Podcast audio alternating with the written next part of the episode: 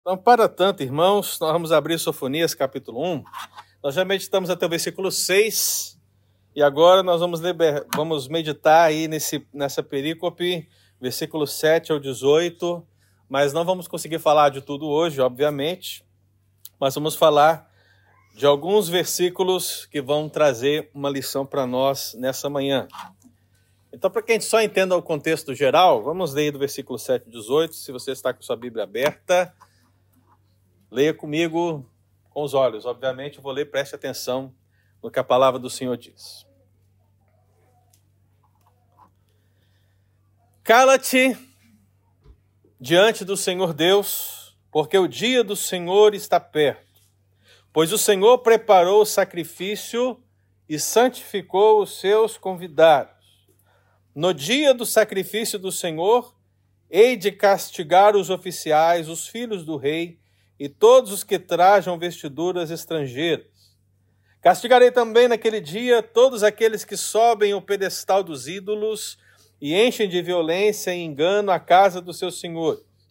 Naquele dia, diz o Senhor, far-se-á ouvir um grito desde a porta do peixe e um uivo desde a cidade baixa e grande lamento desde os outeiros. Uivai vós, moradores de Mactés, porque todo o povo de Canaã está arruinado, todos que pesam prata são destruídos. Naquele tempo, esquadrinharei a Jerusalém com lanternas e castigarei os homens que estão apegados à borra do vinho e dizem no seu coração: O Senhor não faz bem nem faz mal. Por isso, serão saqueados os seus bens e assoladas as suas casas, e edificarão casas, mas não habitarão nelas, plantarão vinhas, porém não lhes beberão o vinho. Esse é o principal versículo de Sofonias, irmãos. Versículo 14. É o principal. É a linha de ouro de todo o livro de Sofonias, que diz: Está perto o grande dia do Senhor. Está perto e muito se apressa. Atenção! O dia do Senhor é amargo, e nele clama até o homem poderoso. Aquele dia é dia de indignação, dia de angústia, e dia de alvoroço e desolação, dia de escuridade e de negrume, dia de nuvens e densas trevas, dia de trombeta e de rebate contra cidades fortes e contra as torres altas. Trarei angústia sobre os homens, e eles andarão como cegos, porque pecaram contra o Senhor. E o sangue deles se derramará como pó, e a sua carne será tirada como esterco. Nem a sua prata, nem o seu ouro os poderão livrar no dia da indignação do Senhor. Mas pelo fogo do seu zelo a terra será consumida, porque certamente fará destruição total e repentina de todos os moradores da terra. Amém. Ô misericórdia. Eu estava ouvindo umas mensagens, eu acho que é por isso que eu estou meio de coach hoje. Eu estava ouvindo umas mensagens de alguns coaches essa semana e depois que você lê esse texto, eu não tenho condição de falar, tá vendo sua linda, seu lindo? Não cabe, né? Não, não, ca... não casa, né? É, esse tipo de mensagem dificilmente você vai ouvir sendo pregado por aí, meu querido. Mas é a Bíblia? É o texto bíblico, irmão? É. Está aí? Com certeza, é a palavra do Senhor. Então vamos meditar, não é verdade? Vamos orar? Vamos fechar os nossos olhos. Deus querido, em nome de Jesus, nós pedimos ao Senhor que cuide de nós nesse momento, Deus. Esse texto é muito profundo, revela, ó Deus, a gama de pecados que assediam as pessoas, os seres humanos, a todos nós. E, ó Deus, não somos melhores do que aqueles, não somos melhores do que os de hoje, nem dos que virão depois nós somos pecadores. Se existe algo em nós, ó Deus, que nos diferencia, é a presença do Espírito Santo que mostra o nosso pecado. Que, ó Deus, faz-nos entender que o pecado é uma transgressão contra a lei do Senhor, que entristece ao Senhor. E, ó Deus, nos convence dele e nos leva ao arrependimento genuíno, sincero. E, ó Deus, é por isso que nós colocamos os nossos pecados na presença do Senhor e pedimos perdão, ó Deus.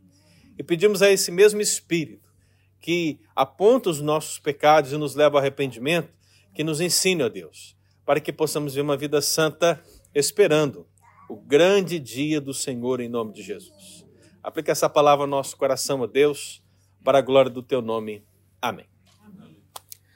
Então, meus queridos, nós temos a grande, grande tema dessa perícope, que é o dia do Senhor. E biblicamente falando, quando falamos de dia do Senhor, você tem que pensar em duas coisas. Você tem que pensar no dia do Senhor como aquele sétimo de descanso que é aplicado hoje a qual dia mesmo? Ao domingo, né? Então você fala assim: vamos à casa do Senhor no dia do Senhor. O que, que você está querendo dizer? Domingo, né? Porque é o dia do Senhor.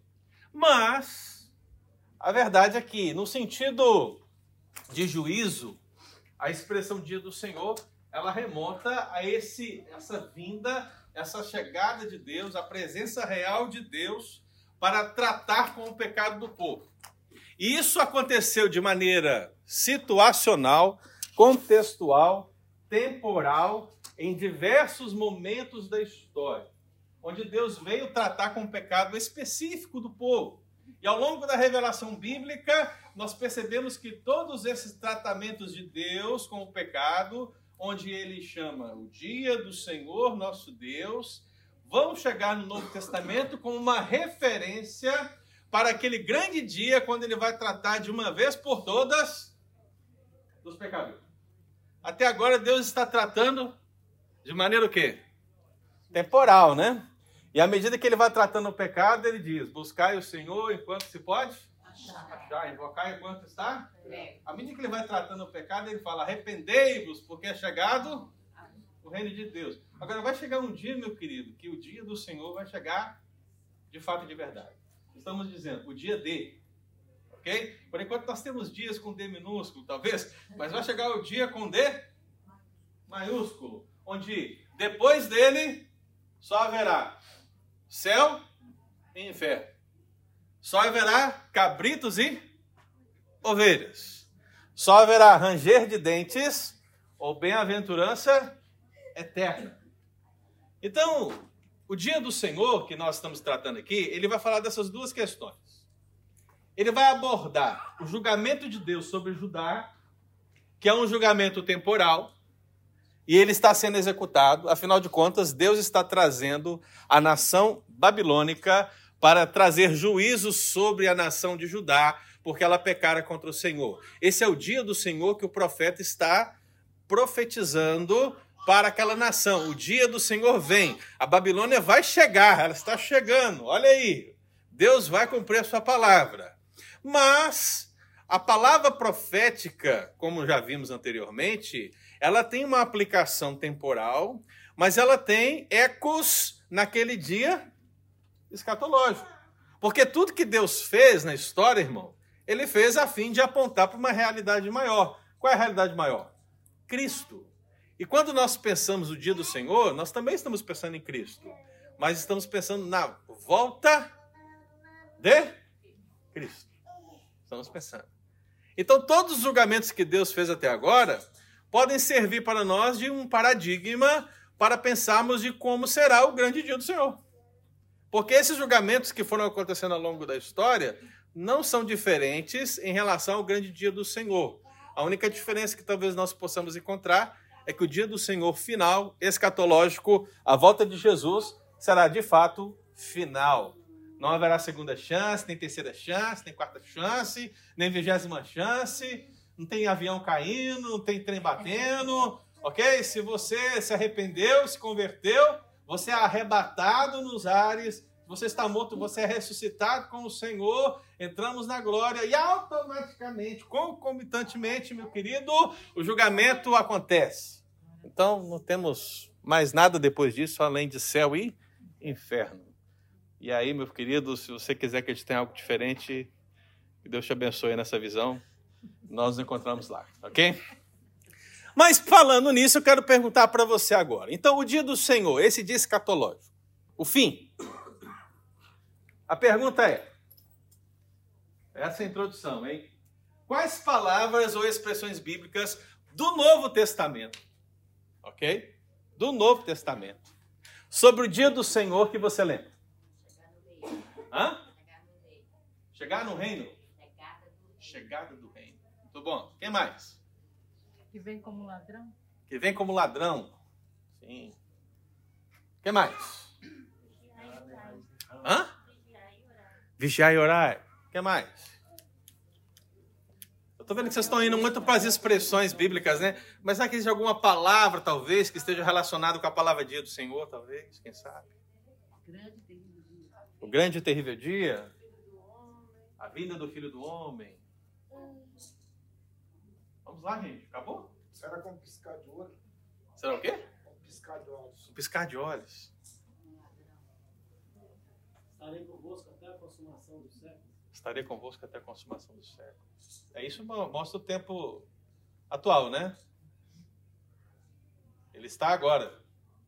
Então não está se referindo ao dia do Senhor, ainda que ele fique depois, até o final, até o. para sempre, né? Fica depois para sempre.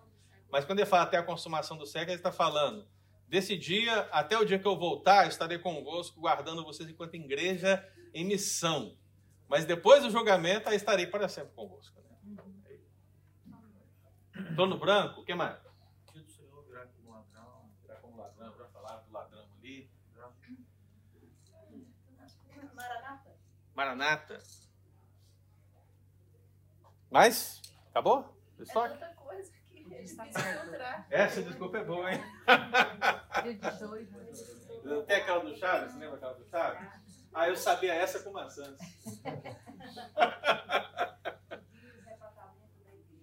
Dia do arrebatamento da igreja, ok? O dia está perto. O dia está perto. O dia que todo joelho dobrará. O dia que todo joelho dobrará. O sol se tornará em trevas, a lua.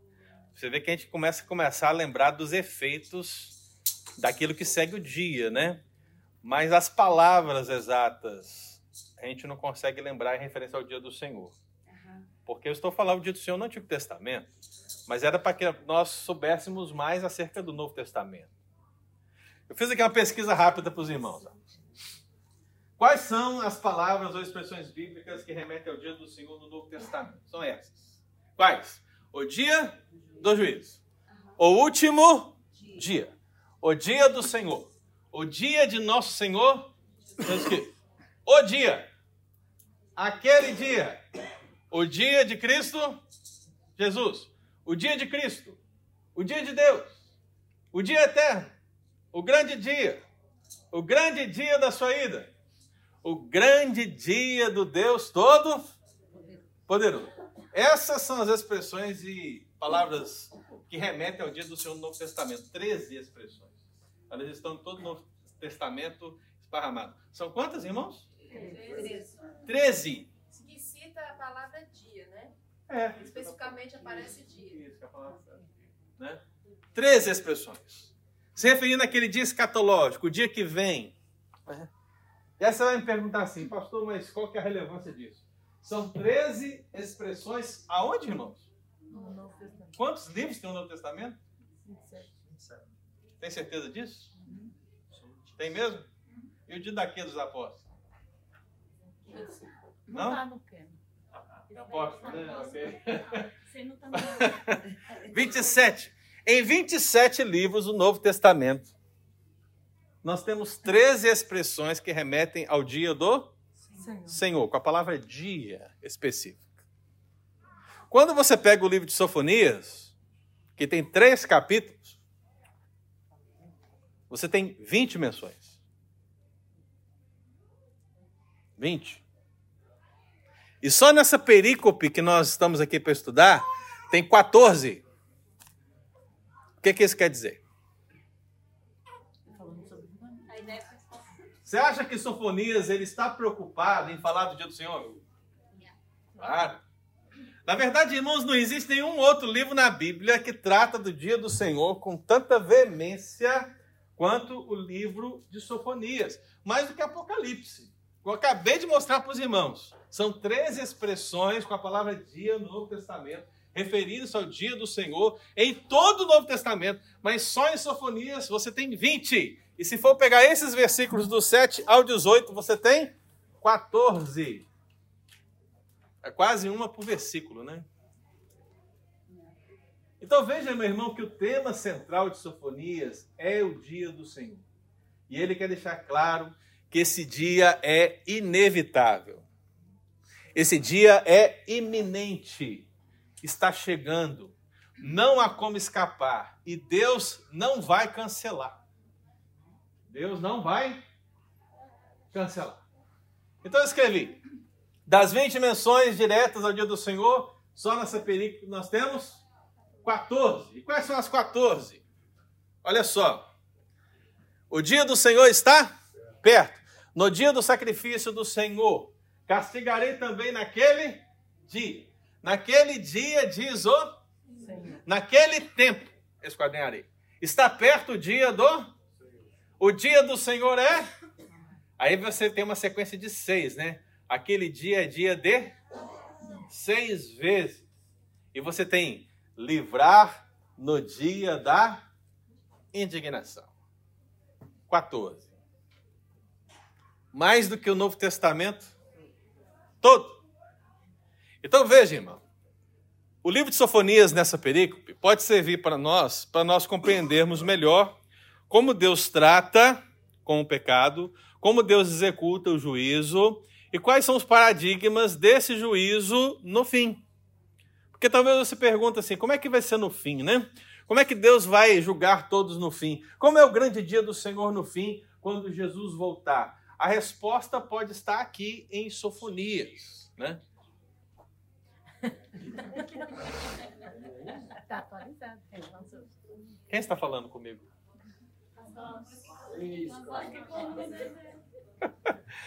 Portanto, irmãos, nós vamos ver justamente isso: paradigmas sobre o dia do Senhor. Por que paradigma? Paradigma é um modelo que serve para elucidar uma situação. E como nós estamos no Antigo Testamento, é claro que o dia do Senhor em Jesus, ele vai encontrar o fulcro em tudo aquilo que passou. Não é verdade? Por que, que você entende que Jesus é o Cordeiro de Deus que tira o pecado do mundo? Se você pega esse versículo e isola, Jesus é o Cordeiro de Deus que tira o pecado do mundo. Tem algum sentido essa expressão? Não. Mas se você pega todo o contexto bíblico que está por trás, você sabe que havia um cordeiro, que tinha que ser perfeito, tinha que ser macho, que era sacrificado, que o sangue era aspergido, que aquilo significava purificação, proteção e outras coisas mais, que o povo vinha executar o sacrifício, tudo isso apontava para quem? Para Jesus.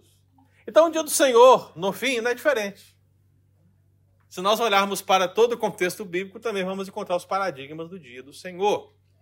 Então, se nós avaliarmos aqui o texto bíblico, o primeiro paradigma é esse. O dia do Senhor é uma decisão do zeloso Senhor. O dia do Senhor não é uma decisão minha. O dia do Senhor não é uma decisão sua. O dia do Senhor não é a decisão de uma igreja. O dia do Senhor não é uma decisão do profeta. Talvez você diga assim, mas é óbvio, pastor. Não, não é óbvio, não. Porque tem muita gente por aí dizendo que o dia do Senhor vem no dia tal, né? Quem decidiu?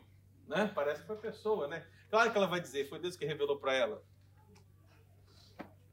Falácias, irmãos. E aí a gente ouve né, essas histórias. E aí, lá no coração dá aquela estremecida e fala: será que Jesus vem mesmo? Mesmo. Será que eu estou preparado? será que eu estou preparado? Ah, meu Deus, eu não posso pecar nesse dia. Porque se eu pecar, ele vier, eu ficarei. Meus irmãos, veja. O dia do Senhor é uma decisão única e exclusiva dele. E quais são as palavras para referendar isso? Veja. O texto bíblico usa a expressão, pois o Senhor preparou.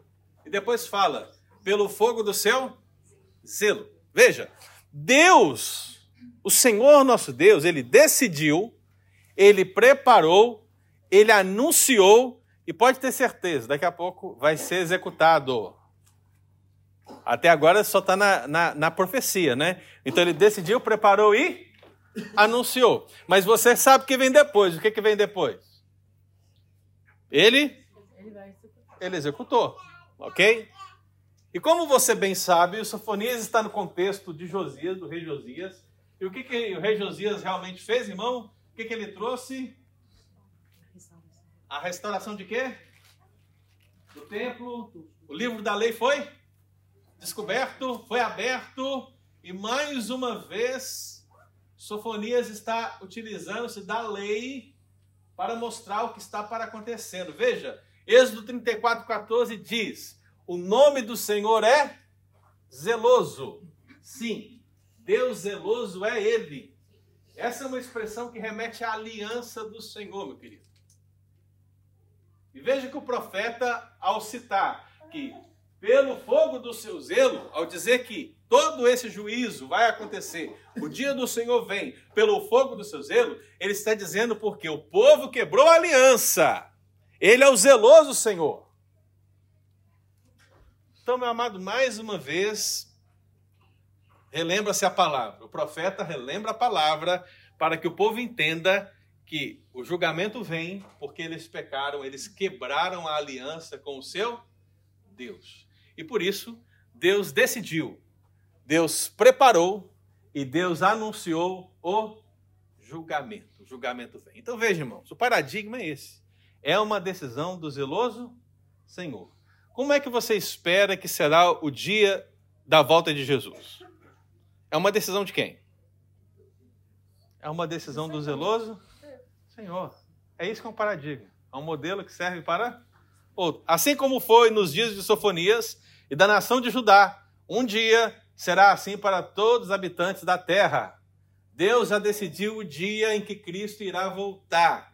E nós estamos esperando, não é verdade? Esse dia vai ser executado, irmão? Porque eu posso dizer para você: ele decidiu esse dia? Ele preparou esse dia? Ele anunciou esse dia? O que, que ele vai fazer? Vai executar esse dia. O dia vai acontecer. E se você tem o um exemplo bíblico, irmão, que Deus não falhou em sua palavra nos dias anteriores, você acha que Deus vai falhar dessa vez?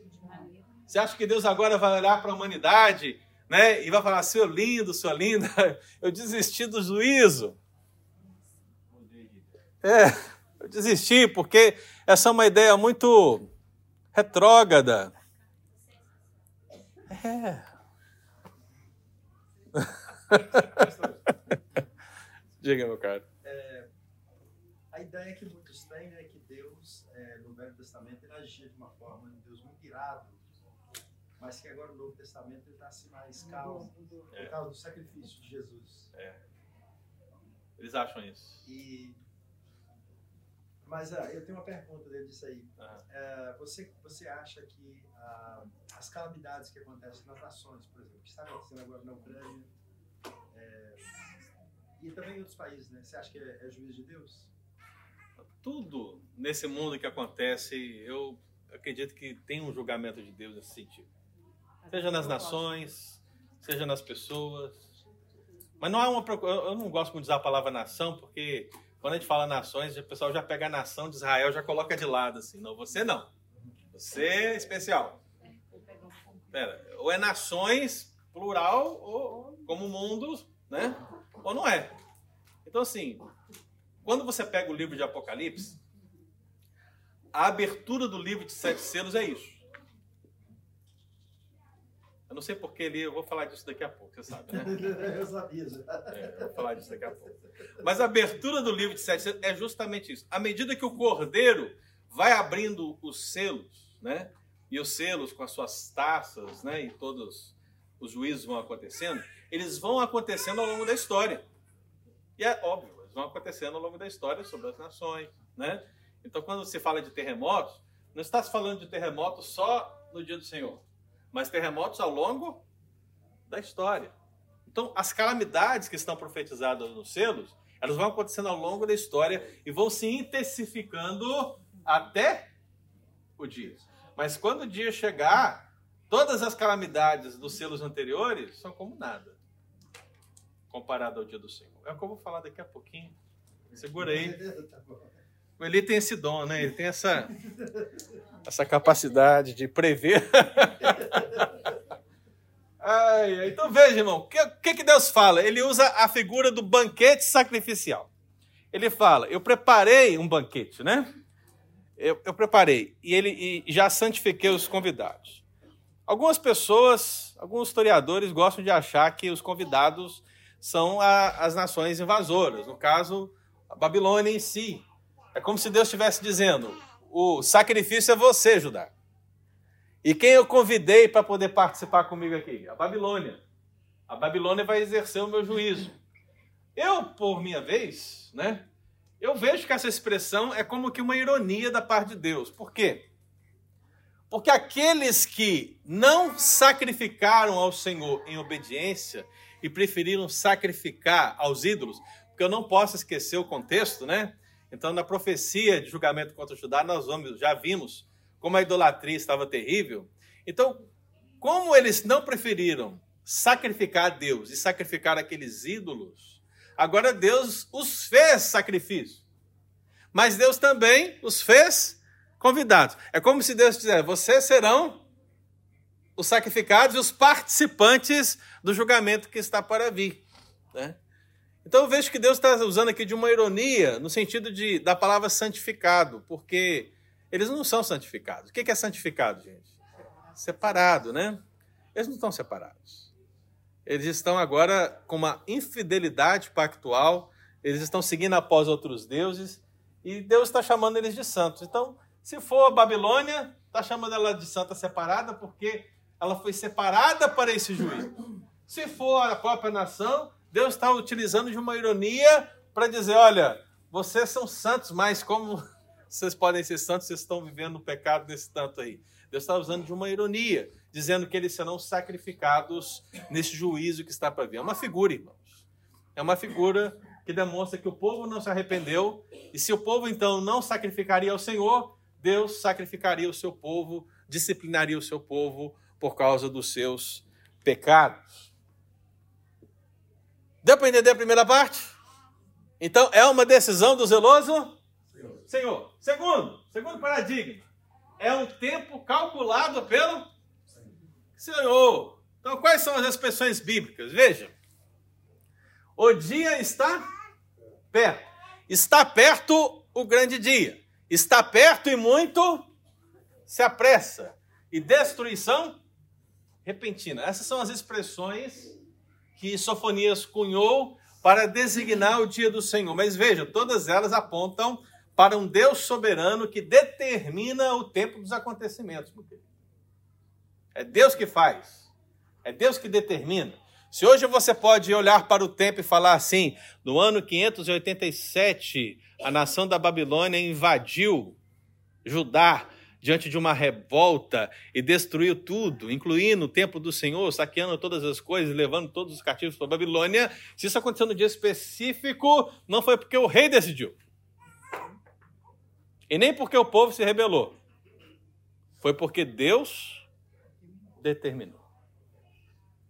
Então, meu irmão, não há nada que nós possamos fazer, não há nada que possamos fazer para mudar aquilo que Deus já determinou. Ele calculou, ele determinou o dia em que a Babilônia invadiria Judá. Ele determinou o dia que a Síria invadiria o reino do norte. E qual, qual que é o sentido desses paradigmas para o dia do Senhor? O dia do Senhor. É calculado por quem? Pelo Senhor. Pelo Senhor. Ninguém pode alterar isso, meu querido. Então, muito mais cedo do que se poderia supor qualquer um dos contemporâneos de Sofonias, é, e até mesmo em lembrança do livro da lei, mais uma vez, porque eu estou falando aqui do pecado de Judá, e você está vendo isso constantemente, mas uma das coisas que Deus fala em Deuteronômio 28, se fosse agora o coach, ele fala assim: bênçãos decorrentes da obediência, né? Vamos pregar nessa parte. Se você obedecer, você multiplicará, o seu negócio irá bem, a sua casa será cheia de fartura, você ganhará 3 mil dólares por semana. Olha, bênção sem fator. Mas depois que fala das bênçãos decorrentes da obediência, Deuteronômio 28, fala o quê? As maldições decorrentes da desobediência. Aí o povo ignora um pouco, resolve pular para o capítulo 30, talvez. Mas as, nas maldições decorrentes da desobediência, está a destruição repentina. Quando o povo peca contra o Senhor. Então veja que, mais uma vez, Sofonias ele está trazendo à memória o quê? O livro da lei. Veja, irmão, não há nada novo debaixo do céu.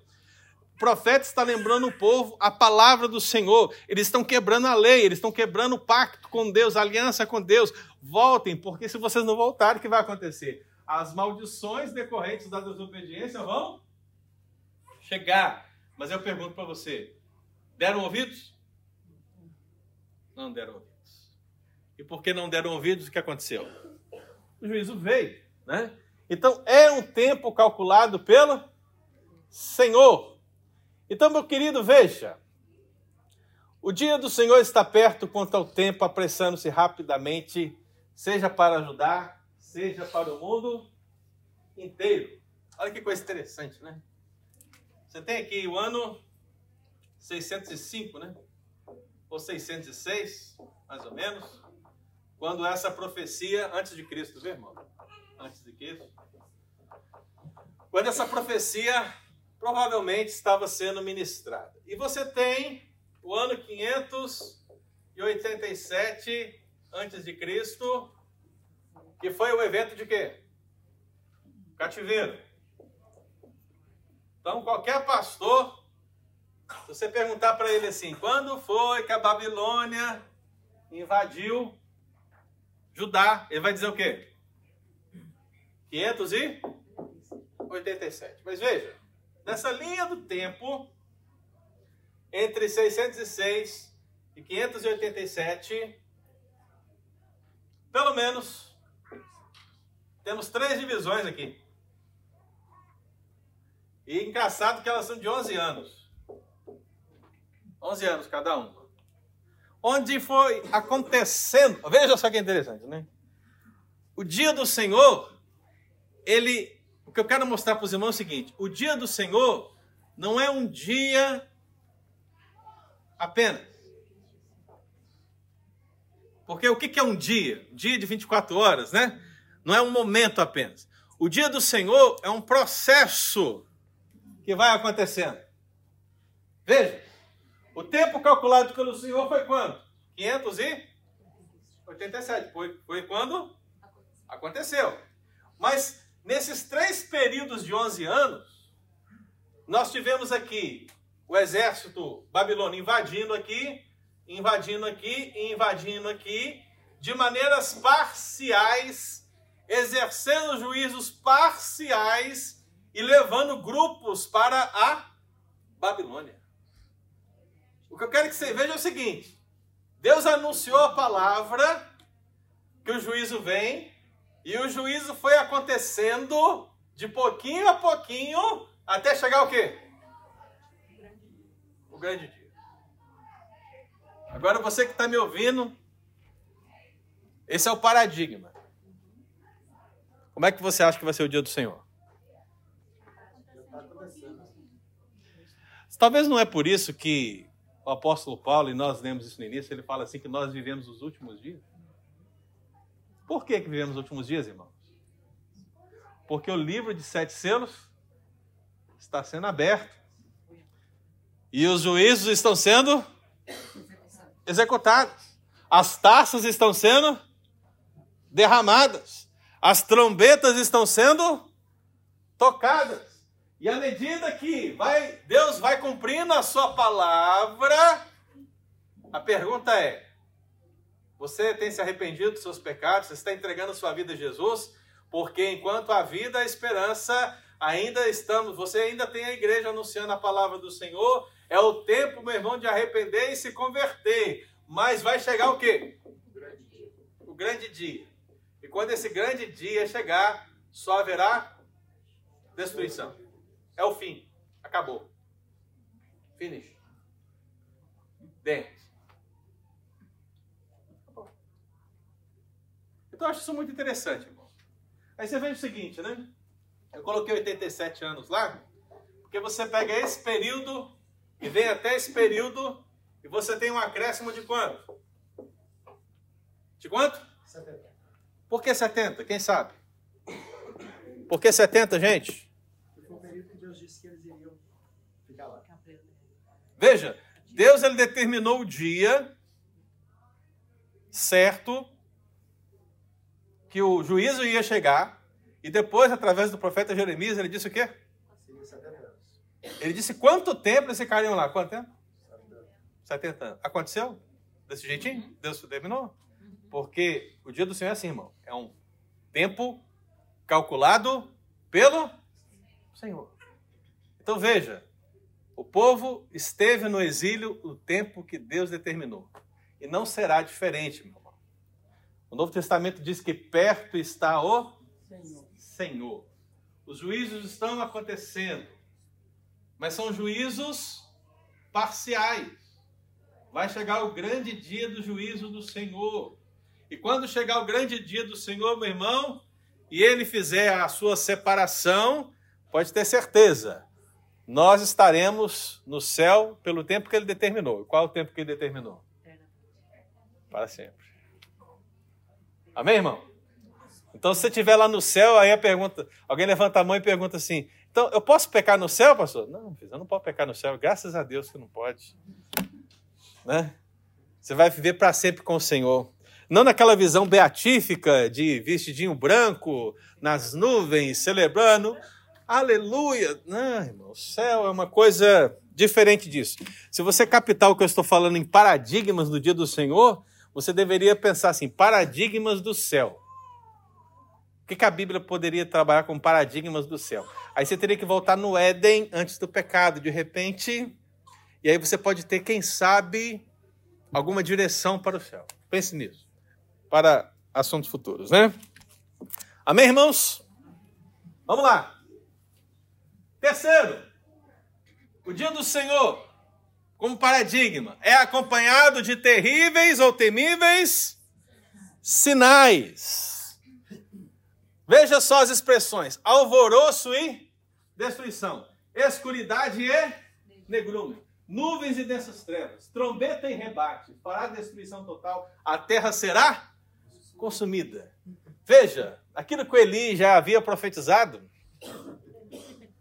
está aqui.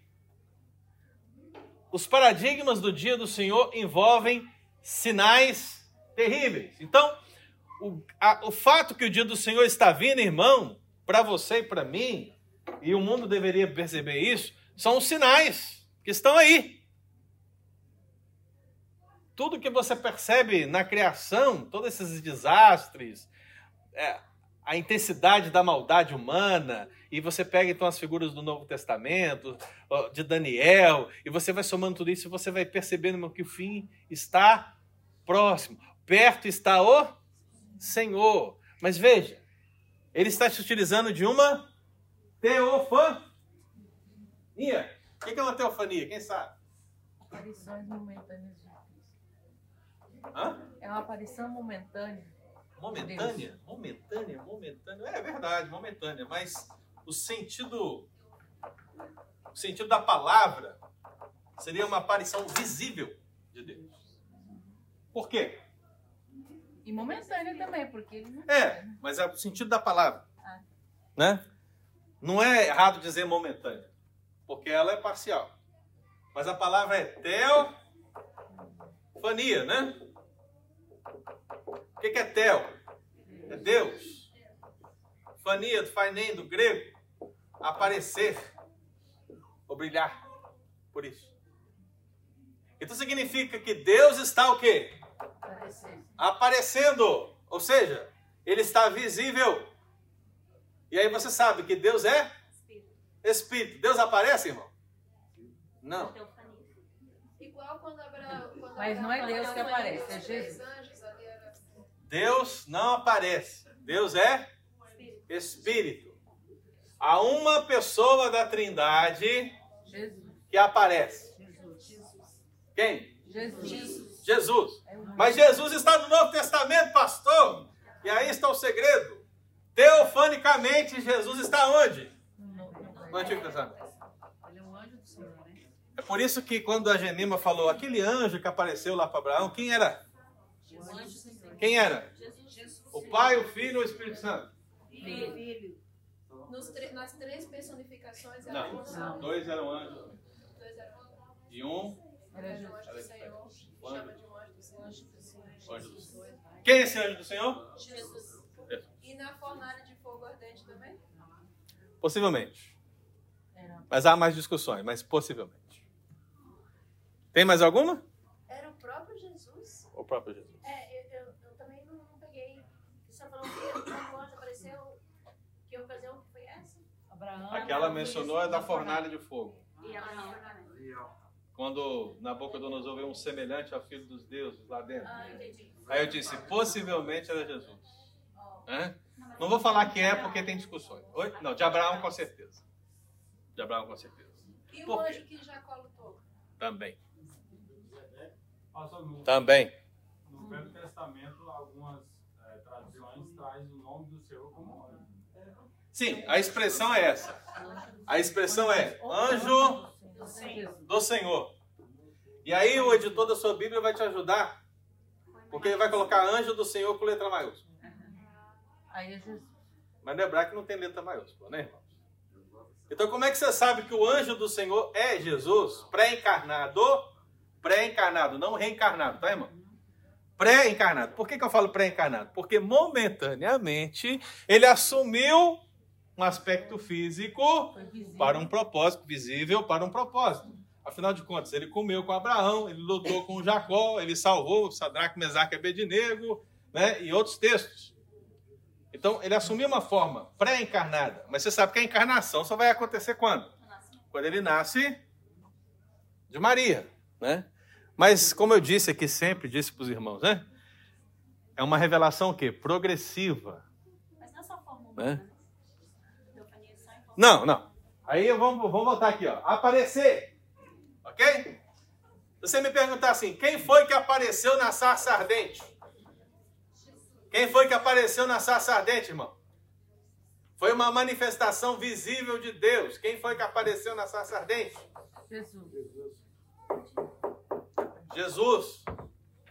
É interessante que isso é fácil, né? Porque na sarça ardente Moisés fala: se o povo perguntar quem foi que me enviou, o que eu digo?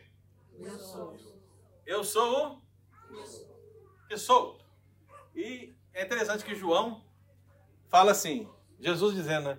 Eu sou a porta. Eu sou o pão da vida. Eu sou, eu sou, eu sou, eu sou. É. Então, como saber que o anjo do Senhor é Jesus? A sua Bíblia te ajuda com a letra maiúscula, né? Mas o estudioso vai observar o quê?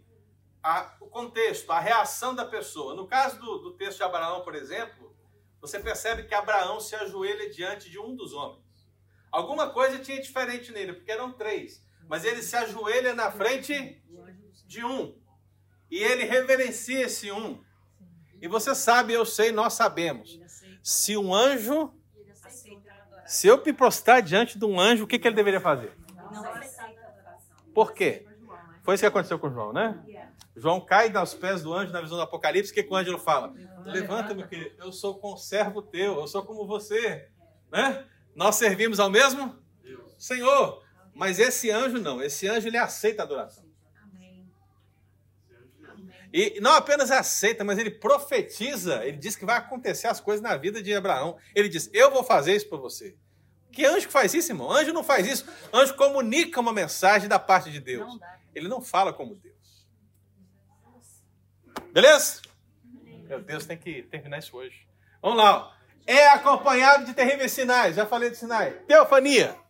Então veja, quatro pares de palavras descrevem os sinais que representam a destruição total daquele dia. É interessante que essas quatro pares lembram o quê? O Sinai. O que aconteceu no Sinai, gente? Deus veio falar com quem? Com Moisés. Deus vinha falar com Moisés para dar uma palavra para quem? Para o povo. E- e quais eram os sinais que acompanhavam esse encontro de Deus com Moisés? Olha lá. Alvoroço e destruição. Trombeta e rebate. Nuvens e dessas trevas. Escuridade e negrume. É isso que Sofonias diz. É isso que o Sinai diz. É isso que Joel diz. É isso que Amós diz. E aí eu pergunto para você, qual é o paradigma disso para o dia do Senhor no final? Você acha que o Deus que apareceu no Sinai é o mesmo que vai aparecer na volta de Jesus? É. É a mesma coisa, é o mesmo Deus, né? Então, você acha que haverá sinais dessa volta? Claro. Parciais, mas quando chegar o grande dia, aí essas palavras aqui, esse grupo de quatro palavras, vai remontar os acontecimentos desse dia, né? E é interessante porque lá no início a gente falou do profeta Sofonias tratar com Gênesis de maneira inversa na criação, né? E o que, que ele faz aqui de novo? Ele inverte tudo, né? Porque ele diz o quê? A luz dará lugar às trevas. E a ordem da criação vai se tornar o quê? Uma desordem. Por quê? Porque é o juízo. Deus está desfazendo todas as coisas, Ele está trazendo o juízo e as pessoas não veem. Vamos abrir Jeremias 4. Porque Jeremias 4, irmãos, está aqui no contexto de Sofonias. São os primeiros anos de Jeremias, você sabe. Jeremias ele está vendo os acontecimentos em torno da Babilônia. E a mensagem de Jeremias é a mesma mensagem de Sofonias. Olha o que, que ele diz aí. Jeremias 4, veja. 23 a 26, ele diz assim: Olhei para a terra, e ela sem forma aí? O que, que é isso, irmão?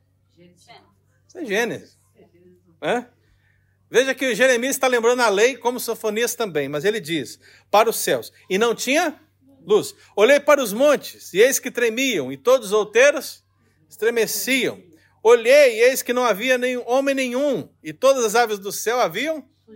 Olhei ainda, e eis que a terra fértil era um, e todas as suas cidades estavam diante do Senhor, diante do furor da sua ira. Veja que Jeremias está vendo como Sofonias vê a vinda do dia do Senhor sobre Judá. Né? Aquilo que Babilônia está para executar. Então veja, irmãos. O grande dia do Senhor será acompanhado de terríveis, temíveis sinais. É isso que você encontra no Antigo Testamento e é isso que você encontra também no Novo Testamento. Amém? Quarto, é um evento que humilhará o quê? Os homens. E vai humilhar demais. Veja as expressões. Cala-te diante do Senhor. Atenção! Contra as cidades fortes e contra as torres altas, nem prata ou ouro poderá livrar. Eles não assumiram a sua responsabilidade dos seus pecados diante de Deus. Então Deus chega e ele diz calmamente, singelamente, maravilhosamente, ele diz: lindos, atenção, lindas, atenção. Não. Você acha que essa atenção aí é, ele é dado como? É? Deve ser gritando. É gritando a exclamação. A expressão, o texto hebraico é justamente isso. É como que um grito. Cale-se diante dele toda a terra. O fato da, de Deus estar presente requer toda a reverência, temor, você pensar, porque Deus está presente. Nós não temos noção. Talvez você já teve alguma noção quando você entrou a primeira vez numa igreja evangélica e quando você sentou no banco tinha uma plaquinha lá na frente escrita assim: cale-se diante do Senhor toda a terra. E aí você se sentiu assim. Nem conversou, nem olhou para um lado, nem para o outro, já baixou a fronte.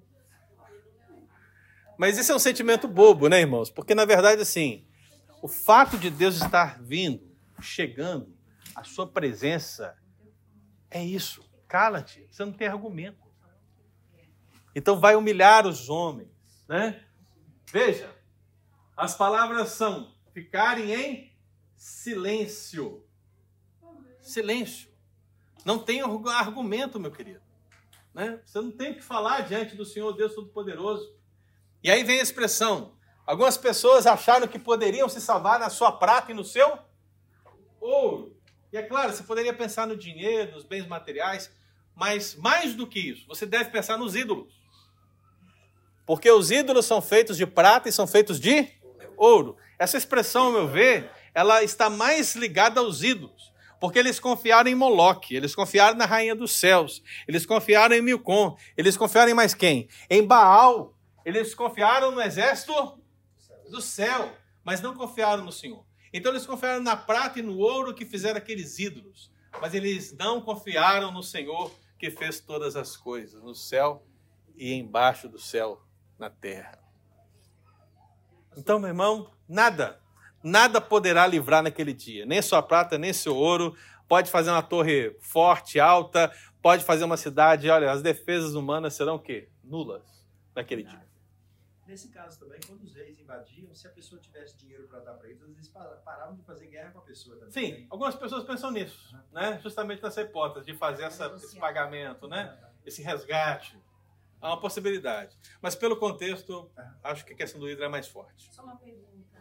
Então não vai ter chance para quem vai a Roma? Roma? Nem Paris, Ah, nem China. em Roma. Não, Em Roma, né? não, não. Nem quem vai. É, não tem jeito. infelizmente. Esse livro de Sofonias, ao mesmo tempo que era para o povo de Israel, ele é mais. Ele, ele, ele não tá. A profecia dele não, parece que não está muito localizada nisso. Toda hora ele fala que a terra, a terra, destruiria a terra, repetidamente. É um livro que as pessoas que estudam o fim dos tempos é muito importante. Acho que você não prestou atenção no que eu falei, justamente isso. Porque ele só fala no dia do Senhor. Ele aponta para uma realidade presente, mas ele tem paradigmas que apontam para o último dia. Então, aquilo que ele disse servia para a Babilônia que estava vindo, mas para nós serve tanto para a Babilônia como para o dia do Senhor. Para nós, na revelação bíblica, é uma, uma amplitude maior. Então é isso. É um evento que humilhará homens. É um acontecimento que terrível para os pecadores. Veja só as expressões. Esse dia é o quê? Aí a pessoa fala, mas eu gosto de chocolate amargo. não é esse amargo não, viu, meu querido? Não é esse amargo não. A ideia de amargo aqui é dor. Dor. Quem gosta de dor? Só um masoquista. É um masoquista? É um masoquista? É, o masoquista gosta de sentir dor. É o masoquista que gosta de sentir dor. Então, se você é masoquista, nem esse dia vai ser possível, viu? Ser prazeroso para você. O poderoso clama de angústia, de indignação, e da indignação duas vezes repetido. O que eu quero que você veja aqui, meu irmão? O remanescente, Deus preservará. Mas os pecadores, o que acontecerá? Sofrerão esse terrível acontecimento. Então veja, amargo, dor, palavra angústia, uma pressão extrema que imobiliza. Duas vezes ele cita a palavra indignação. A palavra indignação aqui, ela vem da ideia de você é, estar balançando como que uma inundação, ou numa tempestade, ou em meio a algum evento turbulento. De qualquer maneira, meu irmão, esse dia vai estremecer todas as coisas. Será um dia difícil, será uma pressão sem igual, de dor sem igual. Talvez é por isso que a palavra que Jesus utiliza, a expressão é ranger de dentes. Então é um acontecimento terrível para os pecadores. E aí, meu irmão, a figura, eu vou precisar só de cinco minutinhos hoje, eu tá para fechar. Aí a figura é o poderoso clama. Quem é o poderoso? A palavra poderoso é a palavra valente. Lembra dos valentes de Davi? Você lembra? Quem são os valentes de Davi, meu querido? São aqueles homens fortes. Se você, se você ler a história dos valentes de Davi, você fica chocado com a coragem daqueles homens, com a intrepidez daqueles homens, com a força daqueles homens. Mas aí o texto vai usar a palavra valente para dizer o quê? Esse guerreiro mais forte que vocês têm, esse Gibor, esse camarada, sabe? Vão escolher, escolha entre vocês aí o mais forte, tá? Esse camarada, o mais valente, no, diante do dia do Senhor, diante do Todo-Poderoso, ele vai clamar. O que, é clamar? Ele vai uivar. Olha só. Nós não somos nada diante de Deus, meu querido irmão. Nós não somos nada. Então, pensar no dia do Senhor significa pensar em um acontecimento terrível para os pecadores. Então, meu querido, apliquemos. Pastor, então o que isso tem a ver com a minha vida? Vamos ler juntos? Vamos lá? O grande dia do Senhor virá logo. Deus declarou repetidas vezes e em vários contextos que o juízo devastará todos os que quebraram a aliança. Esse terrível juízo é inevitável e irrevogável. É iminente e inevitável. É iminente e Inevitável. Eu coloquei ali 2 Tessalonicenses 2, mas talvez seja melhor para nós lermos Apocalipse 6 para encerrar. Abra aí Apocalipse 6, versículo 12 a 17. Depois disso tudo que eu falei aqui, você vai entender isso melhor. Então, aquilo que a Gemima falou quando ela pensou assim, parece que o profeta não está falando para a situação dele, é porque tudo que ele fala apontando para o juízo da Babilônia, ele vai encontrar ecos no grande final dia do Senhor. Então, Apocalipse 6, meu irmão, você vê que está dentro do contexto da abertura de quê? Dos selos, né? Que nós estamos falando aqui. Então, veja que os selos estão sendo abertos. E tudo que eu falei aqui, meu, olha aqui, ó. Leia aqui comigo. O que, que nós falamos aqui hoje? Recapitulando. Falamos que o dia do Senhor é uma decisão de quem? Do zeloso Senhor. É um tempo calculado por quem? Pelo Senhor. É acompanhado de temíveis? É um evento que humilhará? É um acontecimento terrível para os? Agora olha Apocalipse 6, 12 e 17, que é o desenrolar desse selo. Veja. Vi quando o cordeiro abriu o selo. Quem abriu o selo, irmão? Quem decidiu? Veja. Ele abriu o selo. E sobreveio grande terremoto. Já começou. O que, que é isso? Sinal. Sinais. O sol se tornou negro como saco de crina, a lua toda como sangue, não aquela lua de sangue que aparece de vez em quando aí, viu, meu irmão? Que lá é um efeito natural, tá bom? Aquilo não é nada comparado com o dia do Senhor, lembre-se disso. As estrelas do céu caíram pela terra como a figueira, quando abalada por vento forte deixa cair os seus figos verdes. E o céu recolheu-se como um pergaminho quando se enrola. Então todos os montes e ilhas foram movidos do seu lugar. Veja, sinais. Aí vem os reis da terra, os grandes, os comandantes, os ricos, os poderosos e todo escravo e todo livre se esconderam nas cavernas e nos penhascos dos montes. Por que, que eles se esconderam, irmão? Eles são remanescentes? Eles são o povo de Deus? Não, eles são quem? Os pecadores contumazes, que não se arrependeram. É um evento que humilhará homens, é um acontecimento terrível para os pecadores. Veja que humilhará homens, porque essas pessoas são reis, são grandes, são comandantes, são ricos, são poderosos, mas diante do dia do Senhor são o quê? São humilhados. É. Aí vem o 16. E disseram aos montes e aos rochedos: Caí sobre nós e escondei-nos da face daquele que se assenta do trono e da ira do cordeiro. Porque chegou o grande dia da ira deles. E quem é que pode suster? Chegou o dia. Então, minha pergunta para você nessa manhã é essa, irmão. Ainda não chegou o dia da ira de Deus e do cordeiro. Ainda não chegou. O livro de sete selos está sendo aberto. O sétimo selo, estamos vivendo na sua intensidade já nos últimos dias. E a grande pergunta é: você tomará uma decisão? Você lembrará da palavra de Deus, se arrependerá dos seus pecados, se aproximará do Senhor? Ou será aquele que vai se esconder? Claro, tentará se esconder no grande dia da ira do Senhor. Porque a pergunta é essa: chegou o dia, quem é que pode se suster? Quem é que pode permanecer? Quem é que pode ficar de pé? Quem? Quem? Eu te digo quem, meu irmão. Aqueles que estão em Cristo Jesus. Você está em Cristo Jesus, meu irmão, você está seguro. Porque o dia do julgamento para você vai ser julgamento para a vida. Mas para os pecadores, quanto mais, vai ser julgamento para morte. Vida para nós outros, vida eterna. Morte para os outros, morte eterna. Amém? Passei um pouquinho do tempo hoje, mas era para que a gente pudesse fechar. Amém, queridos? Amém. Então, no próximo domingo, nós vamos continuar, ok? Esteja aqui presente.